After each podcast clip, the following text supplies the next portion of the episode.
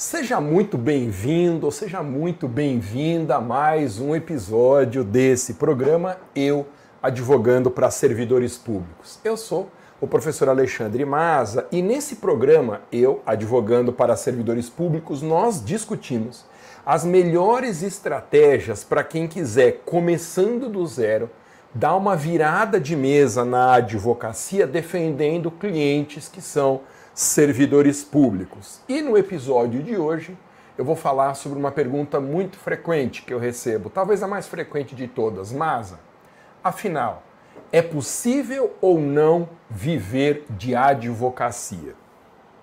Bom, por que que hoje é tão comum esse questionamento se é possível viver da advocacia? Confessa para mim, você já deve ter pensado em fazer uma outra coisa da vida e não mais advogar. Pois é, seja bem-vindo ao time, porque esse é um pensamento que ronda a cabeça atualmente de todos os profissionais de advocacia. E por que que as pessoas estão se questionando tanto sobre o futuro delas na advocacia? Ah, algumas razões para isso que eu enxergo. Primeiro, a advocacia enfrenta hoje um momento crítico. Um momento crítico. Há um excesso de profissionais no mercado, como você sabe muito bem, e uma escassez de clientes.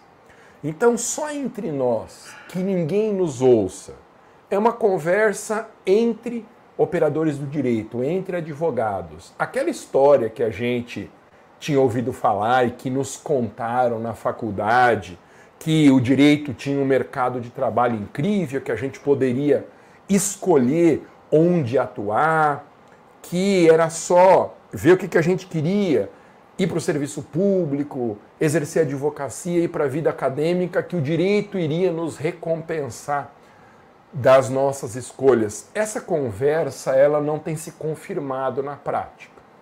Eu não sei o que você acha. A experiência que eu tenho e a experiência dos meus alunos é uma experiência de frustração com a advocacia. Quem é de fora e para o pessoal de fora a gente pode até sustentar um outro discurso, mas aqui em casa, entre nós, não sei se você concorda comigo. A vida do advogado, para quem é de fora, ela é puro glamour. As pessoas acham que ficam assistindo séries, filmes, televisão e vêm aqueles ambientes jurídicos de filme, né, de tribunal do júri, todas aquelas pessoas lindas, incrivelmente bem vestidas, os sujeitos lá ganhando uma fortuna na advocacia. E quem não é do direito tem essa impressão de que advogado está tudo rico, que é a profissão dos sonhos, tal. Mas essa história de que a advocacia é cercada de glamour, ela é um discurso que não nos convence mais porque na verdade a, a vida do advogado é pura ralação. A gente trabalha muito e a remuneração nem sempre compensa. Então, a advocacia passa por um momento crítico porque cada vez mais as pessoas estão cogitando de abandonar o exercício da profissão. Fazer qualquer outra coisa da vida. Ô, mas eu vou largar a advocacia que eu vou prestar concurso público, isso eu ouço muito. A pessoa nunca quis concurso público, mas ela está cogitando estudar para concurso público porque precisa se agarrar numa boia de salvação que é a estabilidade que só um cargo público pode ter. Ô Masa, outro dia eu recebi essa mensagem. Eu vou prestar, vou fazer outra faculdade, vou prestar vestibular para fazer outra faculdade, porque não está dando certo no direito, eu não vou para frente. Tem gente que abandona a advocacia para cuidar de alguma outra coisa. Sei lá, a família tem comércio, a pessoa vai lá e se enfia no comércio, faz qualquer outra atividade. O fato é que nunca houve tantos advogados pensando seriamente em abandonar a profissão. Então, a primeira razão que eu enxergo para isso é um oceano vermelho na advocacia. Ou seja, uma concorrência exagerada com a proliferação de profissionais atendendo e clientes cada vez mais escassos. Então, essa é uma primeira razão para as pessoas se perguntarem se vale a pena continuar na advocacia. Um perfil muito comum também, que é uma segunda razão de pessoas se questionando se é o caso ou não de permanecer na advocacia, é para quem é autônomo na advocacia, para quem tem o seu próprio escritório ou sociedade com algum colega no escritório ou atende pelo próprio celular, porque para quem é empregado, advogado empregado, a situação é muito parecida com as crises que os empregados da iniciativa privada têm. Tá? Mas quem está empregado não tem a segurança de continuar empregado, mas tem aquele valor fixo. Mas o fantasma de abandonar a advocacia assombra especialmente quem advoga sozinho. Quem não é funcionário, quem tem que pagar as contas no final do mês. E, em especial ainda, os novos advogados, os jovens advogados, que foram capturados por aquele discurso antes da faculdade, que o direito é um mar de rosas, que a vida tem puro glamour, é só glamour, e aí a realidade é que muita gente está trabalhando, está virando refém da profissão e não consegue nem pagar as contas. A gente virou refém de clientes, os clientes, eu não sei o que está acontecendo, eles estão se reunindo num sindicato, estão cada vez mais insuportáveis, porque a verdade é essa.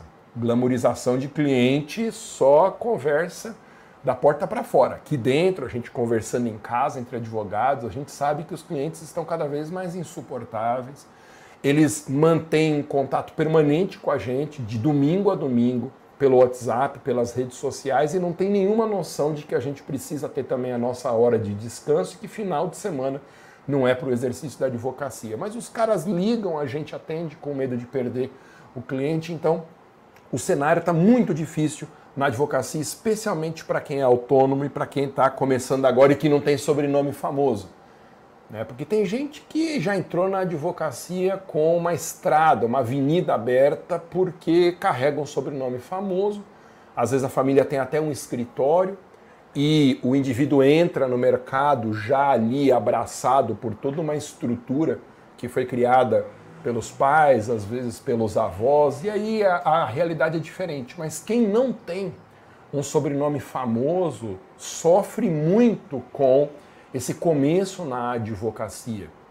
Eu posso falar por mim, quando eu entrei na faculdade de direito, ninguém na minha família tinha um escritório. Meu sobrenome também não era conhecido, não era associado a nada entre os operadores do direito.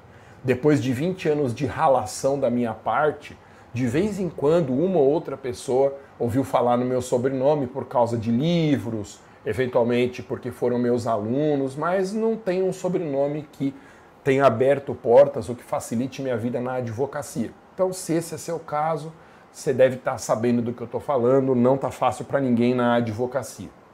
Um terceiro fator fundamental para as pessoas estarem questionando se vale a pena ou não continuar na advocacia é que a advocacia tem sofrido com a crise econômica que nós enfrentamos. E sem falar nesse momento sanitário aí dos últimos meses de uma crise mundial e que afeta obviamente, também a economia e o recurso das pessoas. E eu tenho sempre cantado uma bola. Em momentos de crise econômica, nós temos que atender clientes que vão advogar contra a fazenda pública, que vão demandar contra a fazenda pública. Então, se você nunca pensou nisso, pense seriamente na possibilidade de abrir uma frente de atendimento em tributário ou então de abrir uma frente de atendimento em favor de servidor público. Eu tenho falado muito nisso. E por quê? Porque nos momentos de crise, crise econômica, falta de dinheiro, quando as pessoas não têm dinheiro mesmo para contratar advogado, os ramos do direito privado, eles vão diminuindo. E por que, que eles vão diminuindo? Por que, que o mercado da advocacia em direito privado vai diminuindo? Porque as pessoas perdem o emprego e não têm dinheiro para pagar advogado trabalhista, aliás, os vínculos formais de emprego, tal do emprego com carteira assinada, é uma tendência a uma redução brusca. Então não tem sentido mais aquela importância incrível que a advocacia trabalhista tinha antes da reforma, né, até alguns anos atrás. No direito civil, as pessoas estão sem emprego, não tem dinheiro para pagar advogados. Isso foi algo que aconteceu hoje. Alguém me pediu a indicação de um colega para atuar numa área X, eu indiquei e a pessoa não se interessou porque achou que o valor cobrado estava muito alto e não estava, é o valor de tabela da OAB. Só que as pessoas estão sem dinheiro e o direito privado sofre especialmente por conta disso. E o direito empresarial, para falar dos três grandes ramos de direito privado, né, trabalhista, civil e empresarial. O empresarial não, nem se fala com essa crise dos últimos meses, os heróicos empresários do nosso país, porque ser empresário nesse país é ser herói, com tanta instabilidade de todas as naturezas, eles estão fechando as empresas, eles estão demitindo porque não há quem sobreviva a essa escassez de clientes. Só que no direito público não é assim. No direito público, nós advogamos contra o Estado, contra a Fazenda.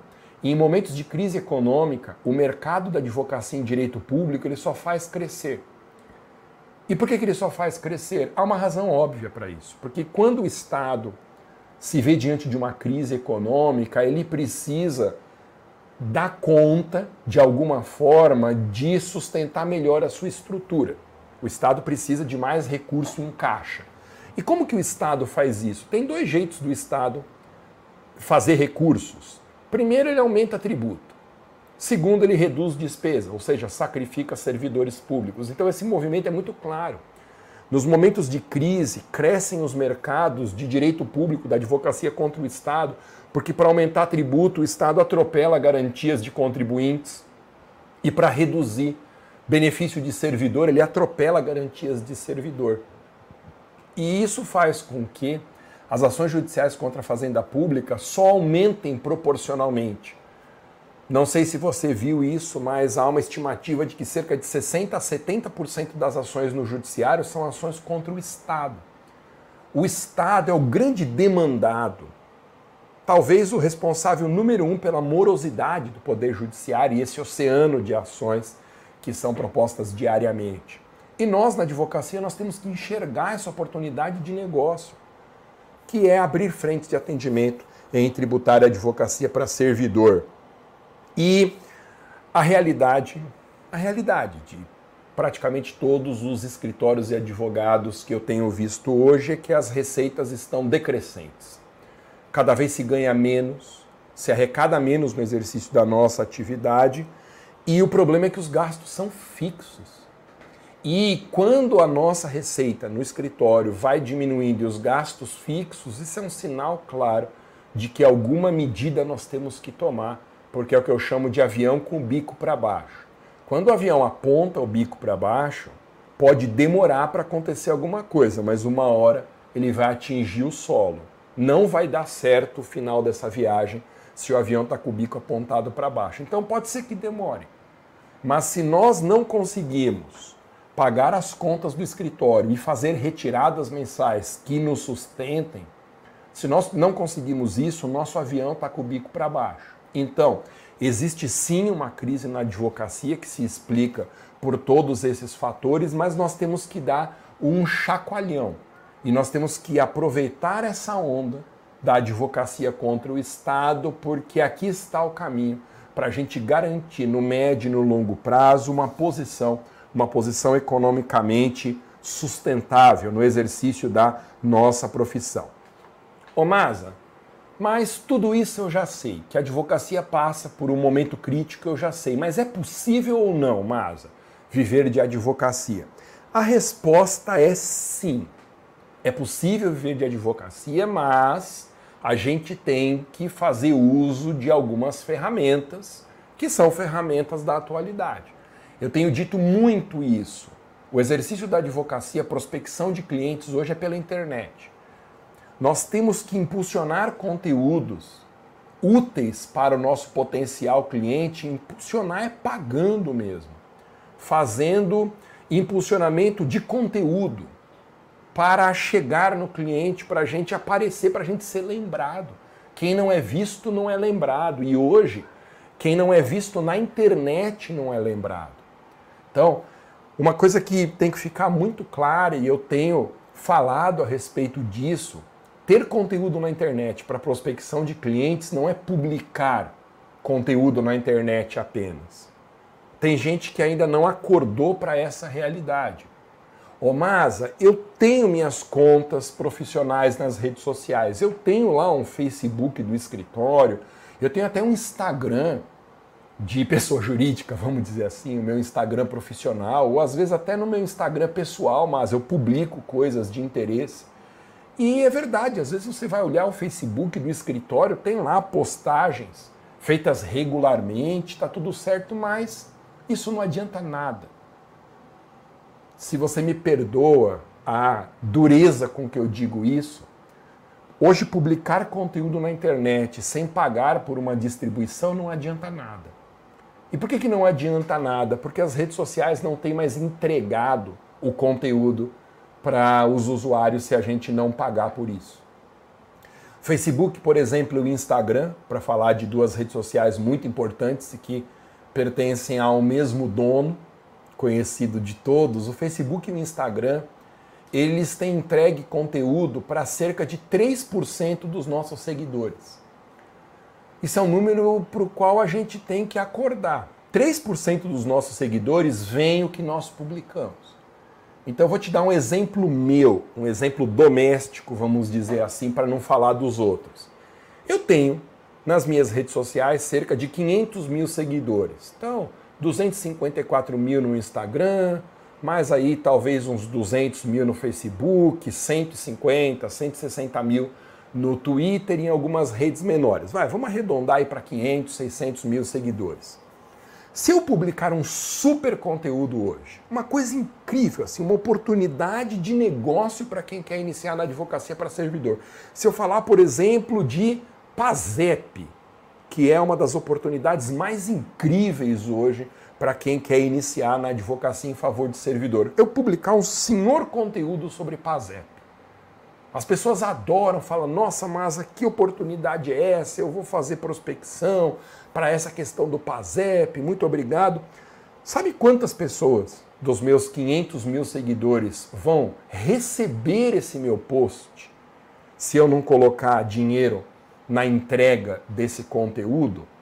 3% de 500 mil. Ou seja, ai meu Deus, tomara que eu não erre, cerca de 15 mil pessoas se eu não errei na conta, porque matemática é uma das razões pelas quais eu optei pelo direito. Mas é isso, né? 500 mil, 1%, 5 mil, 3%, 15 mil. Ou seja, dos meus 500 mil seguidores, 15 mil vão ter o conteúdo apresentado no celular. Não significa que a pessoa vai ler. Não significa que a pessoa vai clicar no botão para assistir o vídeo. Não vai aparecer para esse contingente de pessoas. E isso é muito pouco. Especialmente para quem não trabalha nas redes sociais, conteúdo que é específico para o perfil de cliente. Você pega, por exemplo, um, um perfil de Facebook muito bem sucedido de um escritório de advocacia. Hoje, um perfil de Facebook, um perfil profissional de um escritório de advocacia muito bem sucedido, vai ter aí o quê? 2 mil seguidores. 2 mil seguidores. Ou seja, se esse escritório publicar hoje um super conteúdo, esse conteúdo vai ser entregue para 60 dos 2 mil seguidores. Mas a pergunta que a gente tem que fazer é: quem são esses seguidores do escritório? Porque às vezes a gente tem um perfil de Facebook e a gente vai adicionando amigos da faculdade, colegas de profissão, enche de parentes as redes sociais. E aí o nosso público não é um público de potenciais clientes. E aí depois a gente estranha de publicar alguma coisa e ter três curtidas, nenhum comentário, nenhum compartilhamento. E as pessoas se perguntam, ô oh, Masa, as pessoas não estão gostando do que eu publico, elas não estão recebendo o que você publica. Então, é possível sim viver de advocacia e ter uma advocacia próspera se a gente começar a olhar para os dados e perceber que a prospecção de clientes tem que ser feita por nós ativamente dentro das regras da OAB e colocando dinheiro no impulsionamento de conteúdo. Dinheiro no impulsionamento, porque o chamado tráfego orgânico, que é a publicação sem impulsionamento, isso está morrendo. Porque o Facebook, o Instagram, o Google, redes sociais em geral e sites de busca são empresas incrivelmente bem-sucedidas e elas querem o nosso dinheiro. É uma falsa impressão que os seguidores são nossos na rede social. Os 254, 55 mil seguidores no meu perfil do Instagram, eles não são meus, eles são do Instagram. Se da noite para o dia a rede social resolver fechar, isso tem acontecido, o Periscope do Twitter está fechando. Agora no final de março, para o meu desespero, porque eu tenho lá 70 mil seguidores. As redes sociais elas acabam. Vêm se sucedendo outras redes e as antigas vão sendo extintas. As pessoas não querem mais saber daquilo. Se hoje uma rede social fechar as portas, o sujeito pode ter um milhão de seguidores. Ele vai perder todos. Todos. Então, nós temos que acordar para essa realidade. Dá para viver de advocacia? Em primeiro lugar, se a gente realizar prospecção ativa impulsionando conteúdo. Segundo, nós precisamos ter uma ferramenta que meça o nosso desenvolvimento na advocacia. A gente tem que objetivar a análise de como que nós estamos profissionalmente. Objetivar. Ou seja, nós temos que utilizar algum mecanismo que nos mostre se nós estamos avançando, estagnados ou recuando na nossa profissão. Existem algumas ferramentas para isso. Eu proponho uma muito simples. Eu não sou dono da verdade. Essa minha ferramenta não é a única, mas ela é uma ferramenta didática que ajuda a gente a enxergar. Essa ferramenta é o que eu chamo de jornada da advocacia. Ô, mas o que, que é a jornada da advocacia? Jornada da advocacia é um sistema que eu criei, uma espécie de um termômetro, vai, um medidor, uma ferramenta, para dar uma noção de como está o nosso avanço profissional na advocacia. Essa jornada da advocacia, já te explico como funciona, ela só vale para autônomos. Para quem tem o seu próprio escritório, atende lá com alguns sócios, não vale para quem é empregado. Tá? E a jornada na advocacia, ela pressupõe três estágios principais: o generalismo, o nichado e o subnichado. Então, generalismo, nichado e subnichado. Primeira coisa que você tem que diagnosticar é em qual dessas posições você se encontra atualmente. E é muito fácil você se posicionar nessas três condições de generalista, nichado ou subnichado. O que é um generalista? Generalista é alguém que advoga em mais de uma área do direito. Isso é um generalista. Então a pessoa tem lá um caso de direito de família e pegou também um PASEP de servidor, é um generalista. Basta que haja um único caso que seja de um ramo do direito diferente do ramo em que a pessoa atua ou no ramo dos demais processos essa pessoa é um generalista. E não tem nada de errado com ser generalista, é apenas a condição dela. Então, se eu faço só trabalhista, eu não sou generalista. Se eu atuo só em tributário, também não. Só administrativo, também não. Mas se eu mesclo ramos, eu sou um generalista. A segunda posição é o que nós chamamos de nichado. O que é nichado? Bom, nicho é um ramo do direito. Nichado é o profissional que atende só em uma área. Só faz direito civil, só faz trabalhista, só faz empresarial, só faz penal, esse está nichado. E cada nicho é um ramo do direito. Então, constitucional, penal, civil, ambiental, administrativo, tributário são nichos. Nichado é só quem atende em um desses ramos. E subnichado é o profissional que já se especializou dentro de um ramo. Ele só atende um ramo, mas dentro desse ramo ele não pega qualquer causa ele pega causas que estejam dentro de um assunto desse nicho, e nós chamamos isso de subnicho. Então, por exemplo, quem advoga só em direito de família e sucessões está subnichado, porque faz parte do direito civil e é uma especialidade do direito civil. Quem faz só licitações está subnichado, porque licitação é direito administrativo e é um assunto do direito administrativo. Quem faz só improbidade administrativa está subnichado.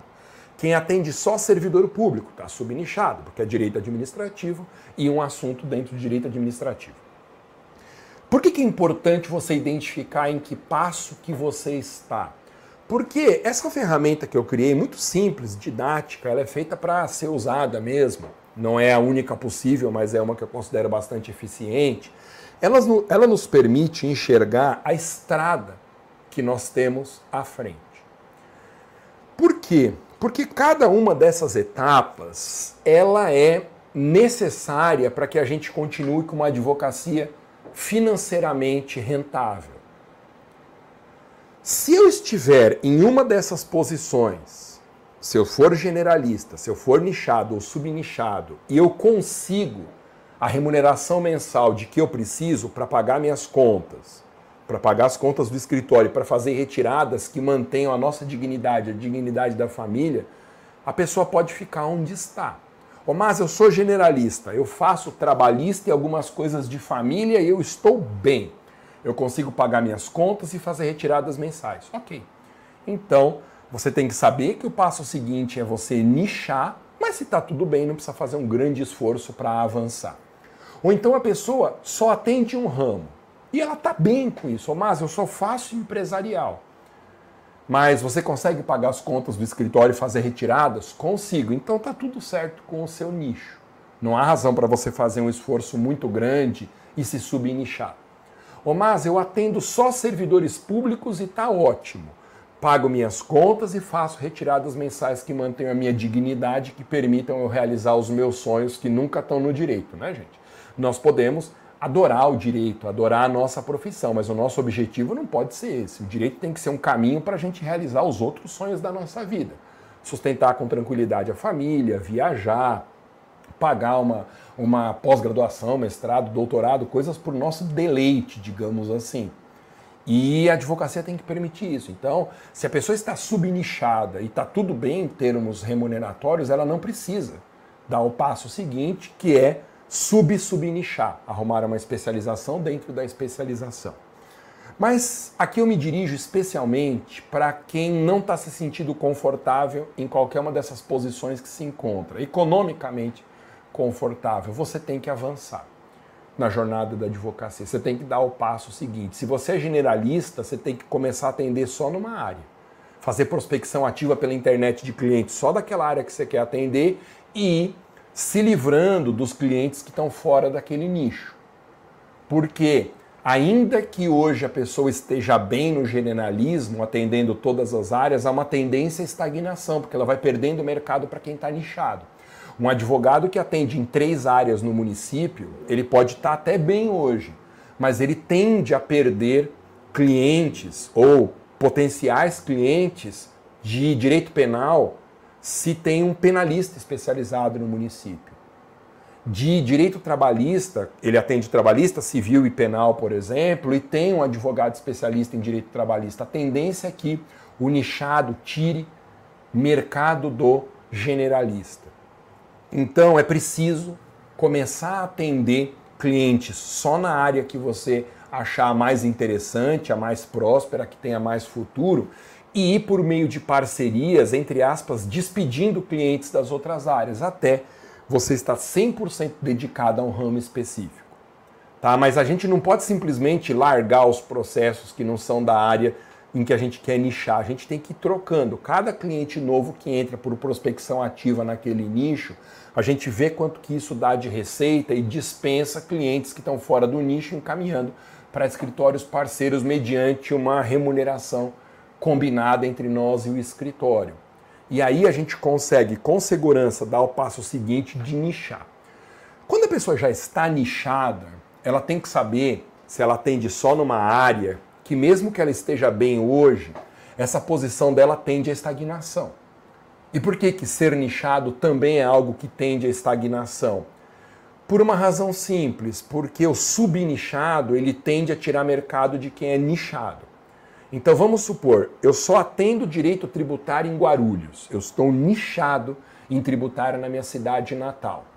E eu consigo pegar causas de IPTU, de ICMS, imposto de renda, eu vou atendendo lá só em tributário. Mas há uma tendência de que se alguém em Guarulhos, na advocacia tributária, se especializar só em ICMS, a pessoa subnichar, ela tire mercado de causas de ICMS que eu estou atendendo. E com o tempo, os subnichados vão tirando potenciais clientes de quem é apenas nichado. E aí a gente tem que subnichar, fazer o mesmo processo. Escolher dentro do nicho que a gente atende uma área específica, um tema que tenha futuro e que dê dinheiro, e a gente começar a pegar clientes novos por prospecção ativa, impulsionando conteúdo só daquele assunto. E quando entrar um cliente daquele assunto, eu vejo a receita que dá e elimino a mesma receita em clientes que estão fora do subnicho. Isso é uma jornada. Ô, mas ela termina no subnicho? Não, essa jornada, ela na verdade não tem fim. Porque você vai precisar sub-subnichar mais para frente. Se você pegar hoje escritórios de altíssimo rendimento, o escritório pode até fazer várias coisas, mas haverá um sub-subnicho em que ele atende. Então, por exemplo, há aqui em São Paulo um escritório muito grande que atua com servidores, mas ele só pega causas estaduais de servidores, é um sub-subnicho. Ninguém, por enquanto, ganha desse escritório aqui no, município de São Paulo, atuando nesse sub subnicho de servidores estaduais. Só que se um dia esse escritório começar a perder mercado porque outros escritórios tenham a mesma força, ele vai ter que dar um passo além. Ele vai ter que, por exemplo, se especializar em policiais militares paulistas, que são servidores estaduais, fazem parte do nicho de servidor, estão dentro do direito administrativo, mas que são um mercado em que eu já subi vários degraus. De generalista eu fui para nichado, direito administrativo, de nichado eu subnichei para servidores públicos, depois servidores estaduais, depois policiais militares, só para dar um exemplo. Ô Masa, e quando que a gente para? A gente para quando a gente atingiu o chamado oceano azul. A nossa jornada da advocacia, a busca por especialização, ela vai nos dar tranquilidade quando a gente não tiver concorrente. No nosso município, na região onde a gente atende. É o chamado Oceano Azul, de que eu falo tanto. É um mercado sem competidores. Porque se eu tiver vários profissionais, vários escritórios fazendo a mesma coisa que eu faço, o meu oceano é vermelho. Esses conceitos são conceitos de marketing digital. E o impulsionamento de conteúdo que hoje tem feito muita diferença para profissionais da advocacia, esse impulsionamento ele é todinho baseado em conhecimentos de marketing digital. Então esse conceito de impulsionamento, conceito de avatar, que é o perfil do cliente que a gente deseja, a diferença entre avatar e lead, lead é alguém de quem a gente tem um contato, mesmo que não seja um cliente efetivo. Esses conceitos são todos de marketing digital, oceano azul e oceano vermelho também. Então, o nosso processo de especialização, de avanço na jornada na advocacia, está sempre em busca de um oceano azul, porque um dia a gente vai encontrar um oceano azul que nos dê uma tranquilidade para decolar na advocacia, para ter uma receita bastante representativa, até que alguém no mercado faça a mesma coisa que a gente aí nós vamos avançar para mais uma especialização dentro da especialização. Ô Masa, eu entendi isso, que a busca na jornada da advocacia é pelo oceano azul. Mas quando que eu sei, Masa, que eu tenho que nichar? Eu sou generalista, quando que eu sei que eu tenho que nichar? Quando a sua receita no escritório estagnar. Se você não consegue, nos últimos 12 meses, perceber um crescimento de receita no seu escritório, você está estagnado. Ou então, pior, se está reduzindo a receita, o escritório está estagnado. Não adianta ficar parado onde está e continuar atendendo em várias áreas se tiver uma estagnação financeira. O momento de nichar é esse. Quando o bico do avião aponta para baixo. Aí faz prospecção ativa, define qual é o ramo de atendimento, traz clientes só desse ramo e vai dispensando clientes de outro ramo. Ô, mas eu sou nichado. Eu atuo, sei lá, só em tributário. Quando que eu sei que eu tenho que subnichar? Quando você olhar para suas receitas do escritório nos últimos 12 meses, em vez de crescer, elas estão estagnadas ou pior, decrescentes. Chegou na hora de você se especializar dentro de um nicho. Você atua, sei lá, só com direito civil, vai fazer só família, vai fazer só sucessões, sei lá, vai fazer só contratos. O momento de você subnichar é esse. Quando há uma estagnação financeira, analisado aí um período dos últimos 12 meses ou um decrescente, né? uma, uma queda de receita. Ô Masa, já, já sou subnichado. Eu atendo só servidor público. Masa, quando que eu sei que eu tenho que dar o passo seguinte, que é sub-subnichar? Quando der uma estagnação financeira. Você olhar nos últimos 12 meses em vez da sua receita no escritório crescer, ela está estagnada ou está decaindo. Chegou na a hora de você dar mais um passo e sub-subnichar. Se especializar dentro da especialização. E assim segue. Quando que eu sei que eu tenho que me especializar mais dentro da advocacia? Eu sei que eu tenho que me especializar mais quando nos últimos 12 meses para pegar um período aí razoável, né? Às vezes, claro, sempre vai ter oscilação de um mês para outro, um mês maior, um mês melhor, mas um período de 12 meses já é uma boa régua para a gente saber quando que a gente está estagnado. É, Omasa, então é possível sim a gente viver de advocacia desde que a gente acorde para essa realidade. Isso é o que eu digo. Não está fácil advogar hoje, mas é possível viver de advocacia desde que a gente esteja com o nosso radar atento. Primeiro, atento às novas modalidades de prospecção.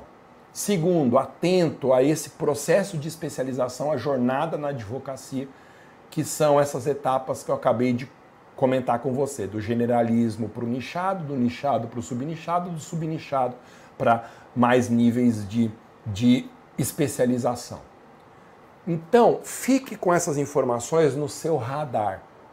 Pode ser que você não esteja pronto, não esteja pronta para operacionalizar na sua profissão essas ferramentas de marketing digital, de impulsionamento de conteúdo. Pode ser que você, neste momento, não ache que seja o caso de avançar na jornada da advocacia, de nichar, subnichar, se especializar dentro do subnicho, mas fique com essas informações no seu radar.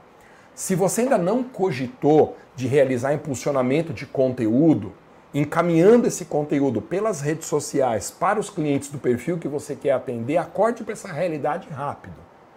Rápido. Porque cada vez maior o número de profissionais da advocacia acordando para essa realidade e já fazendo impulsionamento. E não tenha preconceito com impulsionamento pago de conteúdo nas redes sociais, porque não há restrição na OAB à realização de publicidade por advogados, desde que atendidas as duas premissas fundamentais de que eu sempre falo. Não, poder, não podemos oferecer serviço, por isso que impulsionamento é de conteúdo, não de oferecimento de serviço. Se sair oferecendo serviço aí pela internet, está roubado. Vai receber uma denúncia no Tribunal de Ética e vai se enrolar. E também a outra restrição, além de não oferecer serviço, é nunca prometer resultado. Eu tenho batido muito nessa tecla, que jamais saiam da sua boca as palavras dirigidas ao cliente no sentido de que nós vamos ganhar essa ação. Essa causa é ganha. Que isso nunca saia da sua boca. Porque um advogado não pode prometer resultado para o cliente, já que o resultado depende de uma terceira pessoa que é o juiz. Então, Respeitadas essas duas regras fundamentais, não há vedação à realização de impulsionamento de conteúdo, desde que seja um conteúdo informativo nas redes sociais. Deixa isso no seu radar. Devagarzinho vai se acostumando com essa ideia. A jornada da advocacia é a mesma coisa. A gente não pode ficar a vida inteira no mesmo ponto na nossa profissão. A gente não pode fazer a mesma coisa que a gente tem feito nos últimos 10 anos, a gente continuar fazendo e achar que o raio vai ficar caindo 10, 15, 20, 30 vezes no mesmo lugar. Enxergue qual é o seu passo seguinte. Nichar, subnichar, se especializar dentro do subnicho e deixe isso daí guardado em algum lugar dentro da sua cabeça, porque no momento certo você vai perceber a importância que existe em fazer prospecção ativa, impulsionando conteúdo pago nas redes sociais e avançando no processo de especialização que vai buscar um oceano azul, um mercado sem concorrência na advocacia. Bom, nesse episódio de hoje do nosso programa Eu Advogando para Servidores Públicos, eu comentei como é possível sim hoje viver de advocacia e realizar o sonho que nos levou a optar pela faculdade de Direito, que é ganhar é, uma remuneração que nos dê dignidade, que sustente as contas do escritório.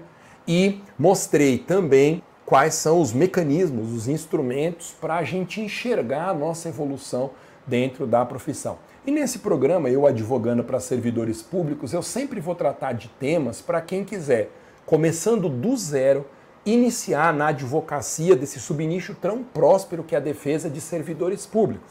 Então, se você está cogitando abrir uma frente de atendimento no seu escritório para defesa de servidores públicos, este programa eu advogando para servidores é para você. O objetivo é a gente discutir como sair da estaca zero e conseguir os primeiros clientes, pelo menos um cliente em um mês. É isso, nos vemos no próximo episódio, próximo episódio desse nosso programa. Até mais, muito obrigado.